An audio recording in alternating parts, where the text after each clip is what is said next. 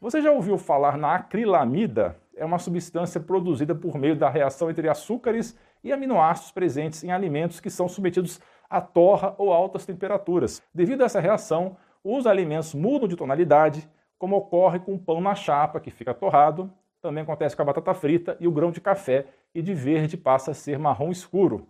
A acrilamida não é boa para a saúde porque ela causa danos ao DNA e está relacionada ao desenvolvimento de vários tipos de câncer mas a quantidade presente no café não representa perigo, não é uma contribuição observável para o risco de câncer. Então o cafezinho adiciona à nossa exposição diária só entre 0,9 e 2,4 microgramas por xícara de 150 ml de acrilamida. Mas cada xícara também contém uma gama diversificada de antioxidantes e outros produtos considerados benéficos para a saúde. Caso, para você ter uma exposição à acrilamida que é consideravelmente alta com café, você teria que beber mais de 80 xícaras de café por dia.